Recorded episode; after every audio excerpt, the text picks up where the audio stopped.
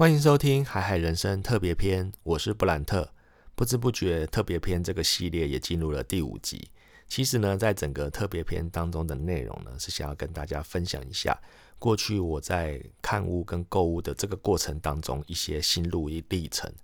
在上一集第四集的时候呢，其实有跟大家聊到，就是我实际上到现场去看屋的过程当中，看了大概超过二十七间以上的建案吧。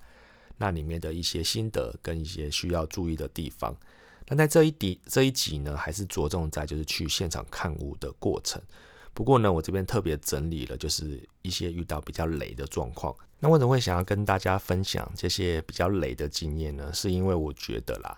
如果你刚好很幸运的在你在现场看屋的时候遇到一个你觉得频率很对的销售人员，然后他也很专业的跟你介绍整个建安的一些资讯。然后呢，你们相谈甚欢，他可以可能帮你把一个你本来没有那么喜欢的建案加分很多。但是呢，我自己也遇过，是说我在网络上已经都看了很多的内容，然后我也做了很多的功课，然后我觉得这个建案真的我很喜欢，也符合我所有心目中的期待。所以呢，我去现场，我就是某种程度是要做最后的 final confirm，让我确认就是现场都没有问题的时候，我可能就可以直接买了。不过呢，很衰小的经验就是到现场之后，发现现场的接待人员超级不专业，态度也很差，所以我那个感觉真的就是啊，我很喜欢这个建案，但是你销售人员这么的糟，那我那么的灭火，我怎么能够放心把现接下来，譬如说要银行贷款啊，或者是付款，或者是交屋验屋的整个过程交给你们这些销售中心呢？所以呢，即使我本来很喜欢这个建案。但是我最后却没有买，原因是因为现场的销售人员的状况真的是千奇百怪。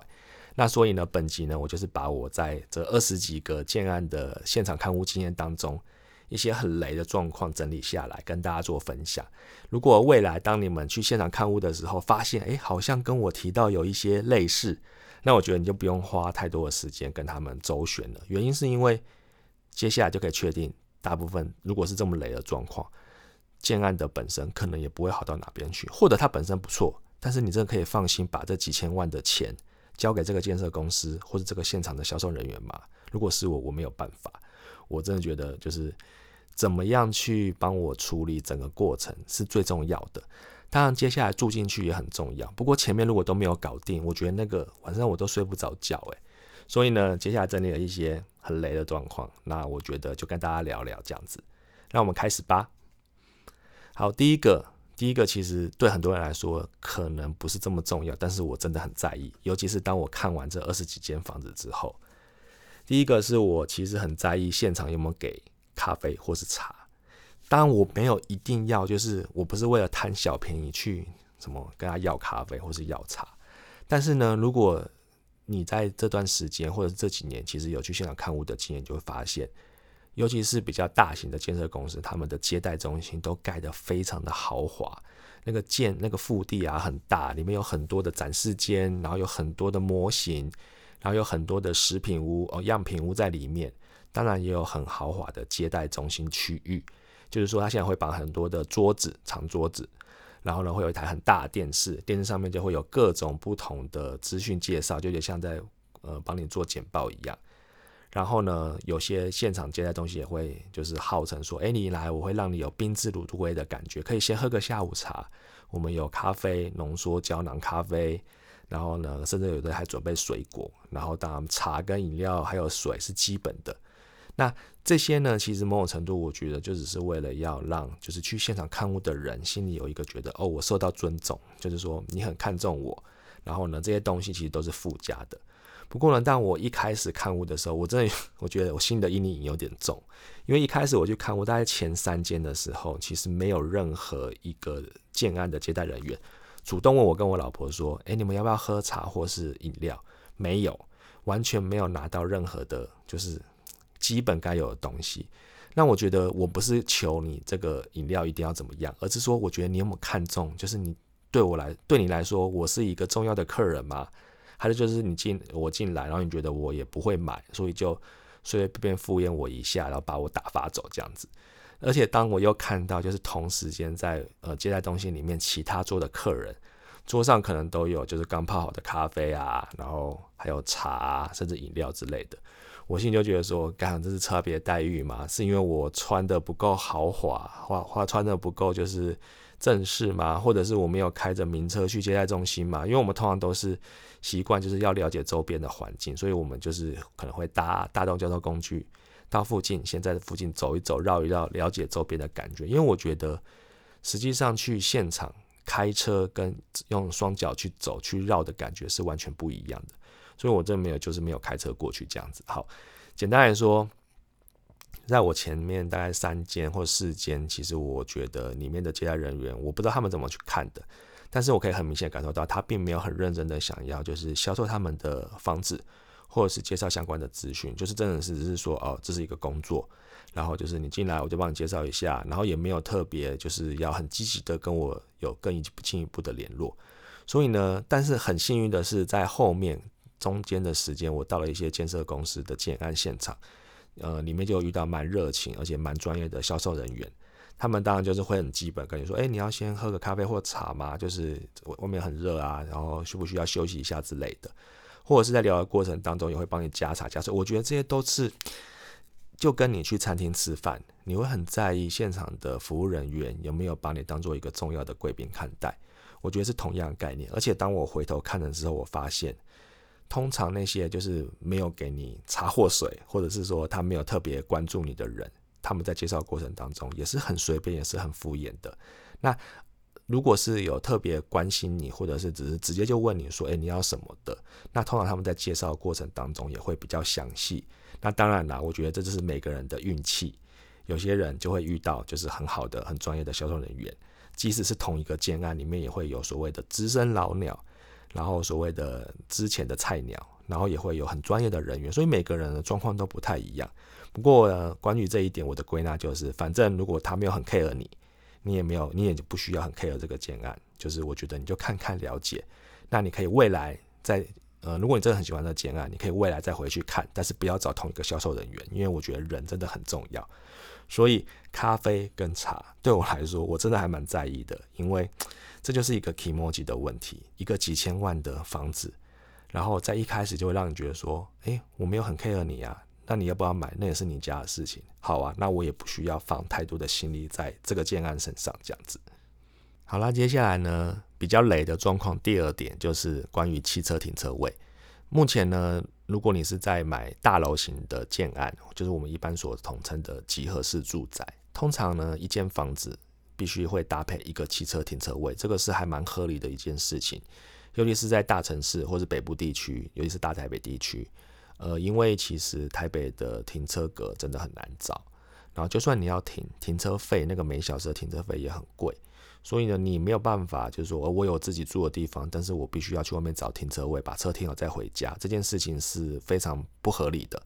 所以呢，建商也会通常会把停车位。的费用就是含在整体你买房子的费用当中。那也有人戏称，就是说，建商其实停车位是他们主要可以赚钱的一个方式跟手段。因为其实如果你去细算的话，停车位的那个价钱，譬如说从一百五十万到两百万到两百五十万，甚至我还有听过在台北市一个停车位要三百五十万以上，就是那个定价真的是建商喊他们觉得多少就是多少。那你要不要买，那是你家的事情。不过，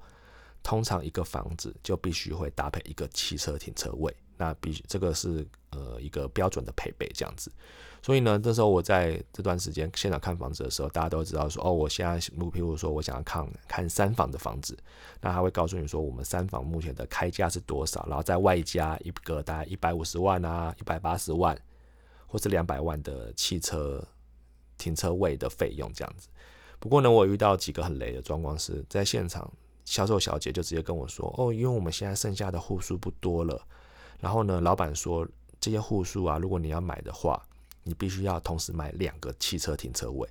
我就讲说：“哇了 fuck，为什么我要买两个汽车停车位啊？我就是买一个小小的三四十平的房子，我又不是买那种七八十平四房五房。我的家里面可能会有很多台汽车，那种比较大平数的建案。为什么要加两个汽车停车位？然后呢，他们就开始支吾说：“哦，没有啦，老板就是觉得说，哈，因为我们现在剩的那个户数真的不多了啦。那我们觉得就是说，这些户数其实搭配比较多的停车位，对他们来说比较好。那如果你们真的没有办法的话，你之后也可以租给别人啦，反正两个停车位也没有关系。这样子就是讲一些我真的现场白眼都翻翻到脑后，而且我遇到了不止一次，就是好几个建案，尤其是那种他们都跟你说，哦，我已经快卖完了，我已经快完售了。”所以呢，我必须要搭两个汽车停车位才可以卖给你。我想说，啊，已经剩下的东西就已经不是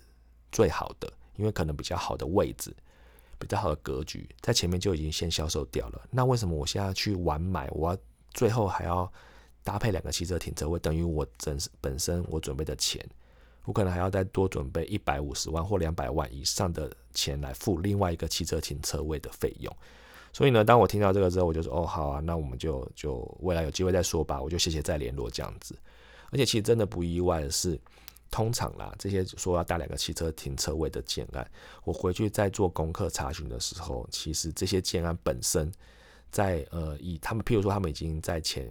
前面几年的其他地方有一些盖过类似的建案，都可以发现，其实如果你要要求你盖买两个汽车停车位，他们本身的内部的管理。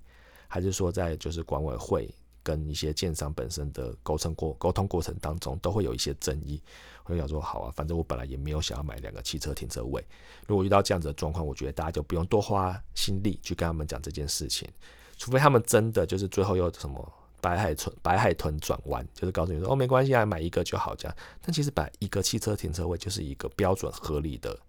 就是销售方式这样子。这是第二点。好。呃，在第三个遇到很雷的状况就是，通常啊，嗯，因为我本身去看都是新城屋，或者是已经要接近完工的预售屋，所以就不是那种三四年之后才盖好的，所以会遇到一些状况是说，现场销售小姐就一开始开这种名义就跟你讲说，哦，我们现在啊，现场如果你要买三房的话，我们只剩下两间，因为其他都卖完了。然后这两间呢，其实一个是在就是比较高的楼层，一个是在就比较低的楼层，譬如说二楼或三楼。那比较高的楼层可能是顶楼，或是就是譬如说顶楼以下，譬如说如果全部是十五楼的话，可能就是十三楼或者十二楼之类的这样子，反正就剩的不多。然后这两个剩下两个格局的价钱也会天差地远，就是譬如说可能会差了很多钱。那时候我就问他说。我真的没有其他可以选择了，我真的很想要三房，然后我喜欢你们这个建案附近的环境，然后我觉得你们家的建设公司的本身的评价也还不错，真的没有其他可以的嘛？他们说哦，真的没有办法，我们只剩下顶楼跟二楼，然后这个价钱有一些差别是很正常的，因为其实比较高楼层就会卖比较贵这样子。那这边特别额外讲一个话题是，我自己本身就是对顶楼还是有一些就是 怎么讲，有一些疑虑在，因为其实顶楼会。最容易遇到就是漏水的状况。那当然啦，因为可能现在很多的建案，他们本身对于防水这件事情就已经很要求，或者是他们本身就特别注意这件事情。所以防水那时候我在做网络上查询的时候，很多人都说，哎，其实顶楼相对来说是比较好的哦，因为你的楼上没有住户，所以呢，你就不会遇到有人在上面跑步啊，或者小孩在上面鬼叫，就是通常。比较就是注重生活品质，或者是想要比较安静环境的顶楼是他们的首选。但对我来说，因为我以前在高雄的家就是那种旧公寓，就是也是顶楼，然后我们也遇过就是那种真的是比较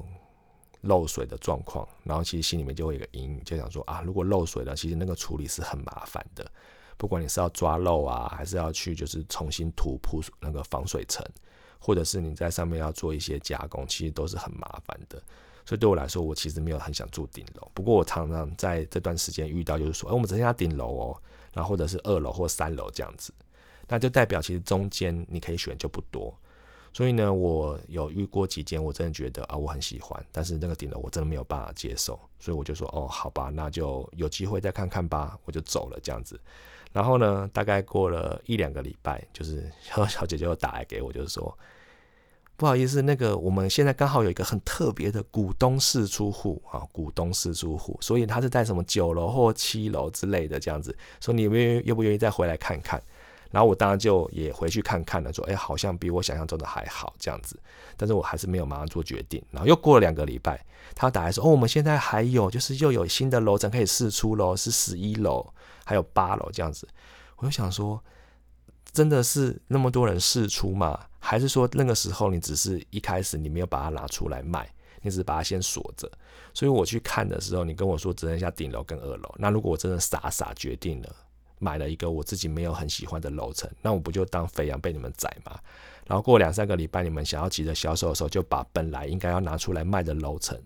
然后跟我说：“诶，我这样可以卖喽。”我心里那时候真的就觉得说，真的不诚实。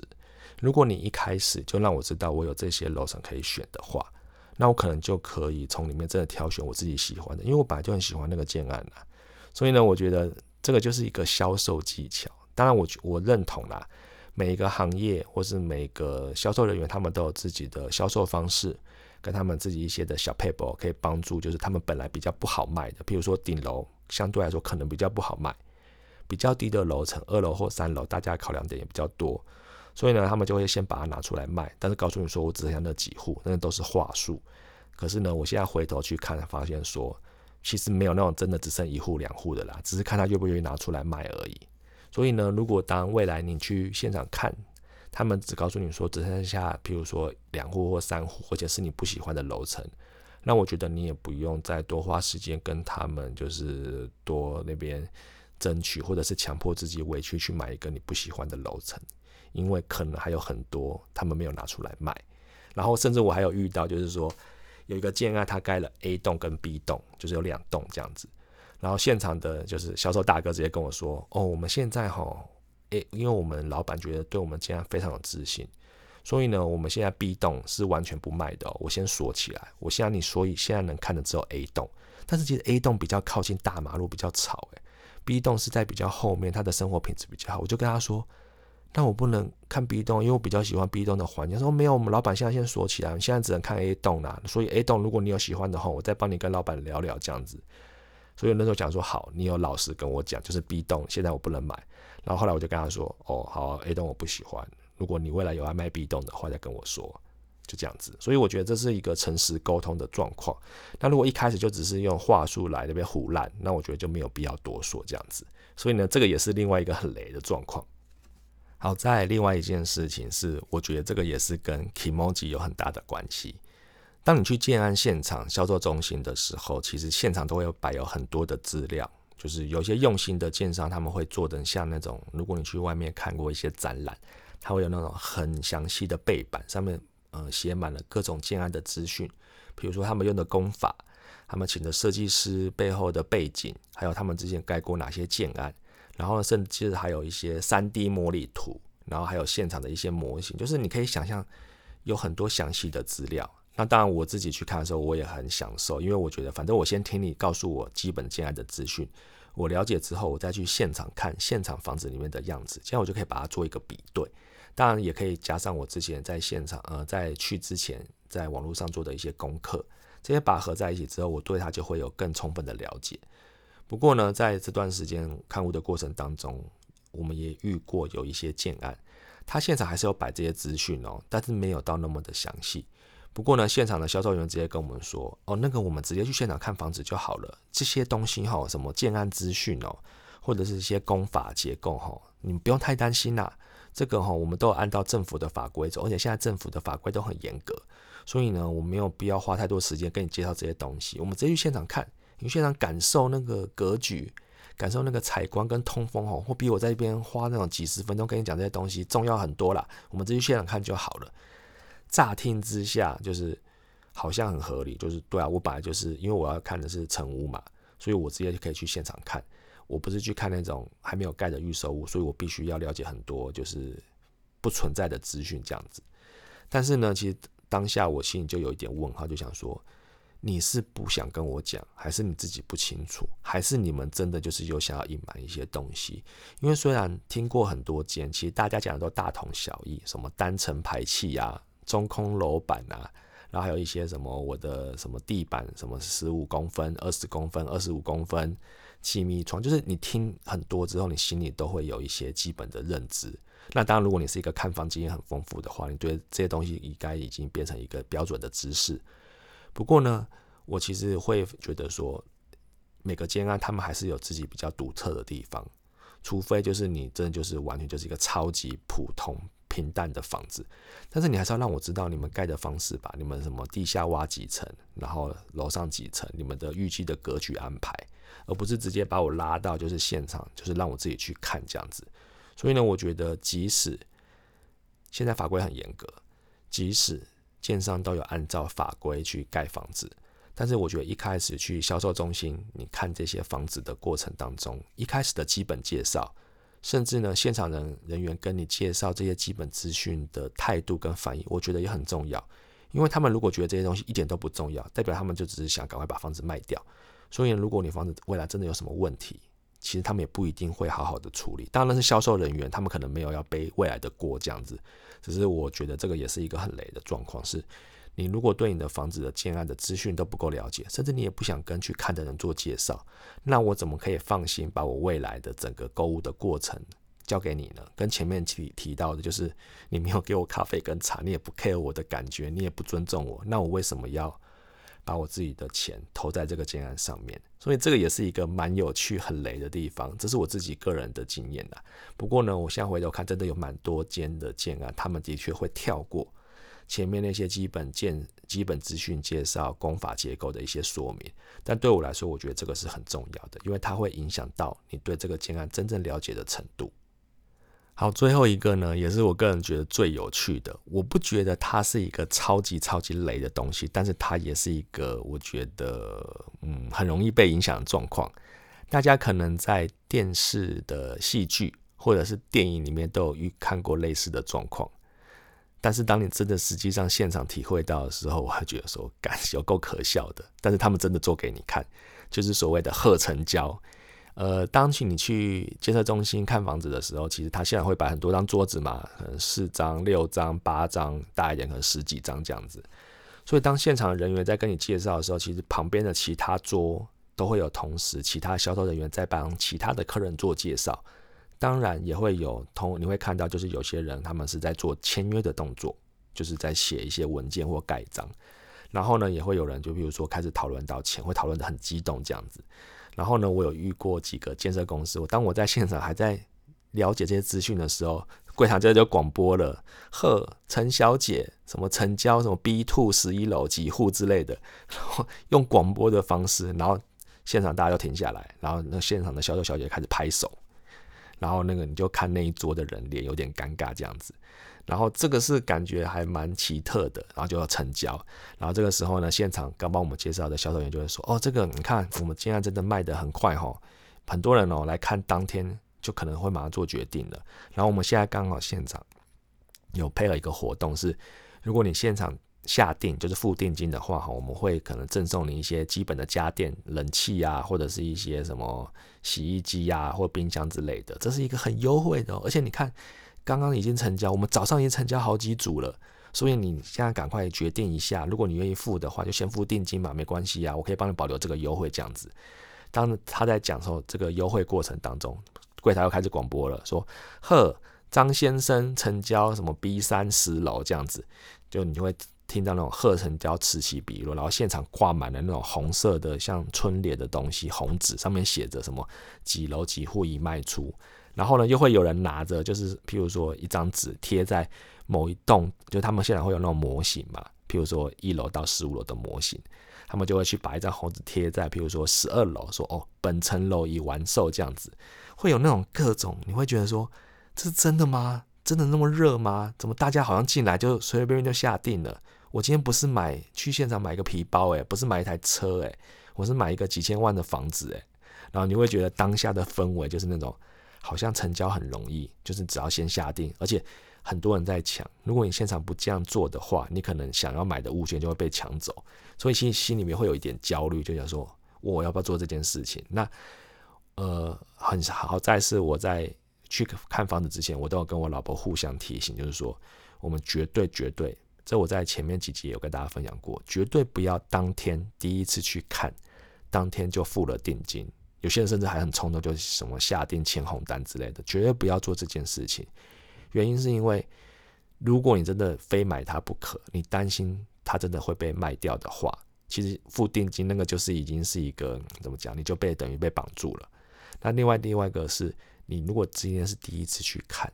你对他也没有。呃非常程度的了解，甚至你还没有到健康现场去看，你只坐在那边的桌子，就被旁边的贺成交什么现场广播，还有人会什么拍手，然后会做一些很奇怪的花招跟手段，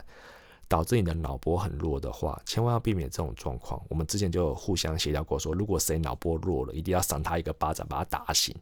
然后好险，我们是目前没有做，呃，在这段时间都没有真的脑波很弱，就是现场签约下定这样子。因为这件事情真的很恐怖，因为你回去之后，如果你要反悔，当然其实现在因为政府他们有一个标准的什么合约审阅期，就是譬如说五天签约之后，他给你合约或者是一些相关的资讯带回去，五天在七天，五天还是七天之内，如果你看完之后，你觉得就是不 OK 不喜欢，你可以去现场。把定金拿回这件事情是没有问题的，但是呢，他们现场的销售人员为了这件事情，只他们就是希望说没有关系，现场下定的人越多，未来成交的机会也越高，所以他们会有很多的方式。我现在还没有办法去猜测是现场那些成交下定的人到底是不是真的买家，还是他们请来的临时演员，因为我也有听过身边的朋友说，他们觉得那边旁边坐全部都是灵演。就只是为了要让你觉得说，我们现在这个建案热销当中卖得很火，所以你必须要就是赶快做决定。那下定金就是一个让你上钩的第一步，这样子。所以呢，当我其实，在你听这些状况的描述，或者是其实你在影集或者电影里面看到类似的状况，你真会觉得说，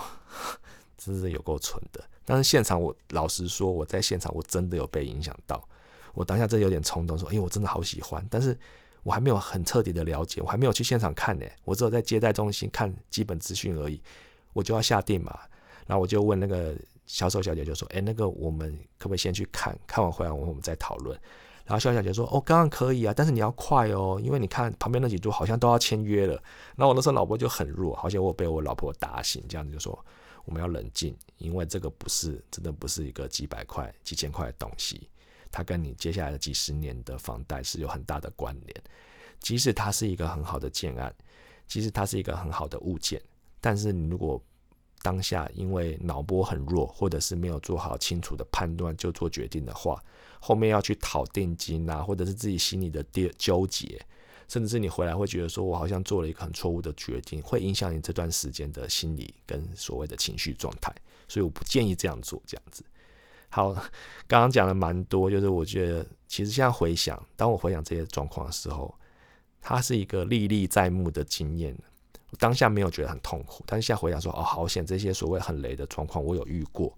然后我也有自己的判断，我没有被影响，没有脑波很弱就下定，然后也没有说真的很喜欢就买了一个我不喜欢的顶楼，也没有就是说因为他没有给我咖啡或茶，然后我还是强迫自己说啊，因为我很喜欢这间，我就必须要买这样子，就是。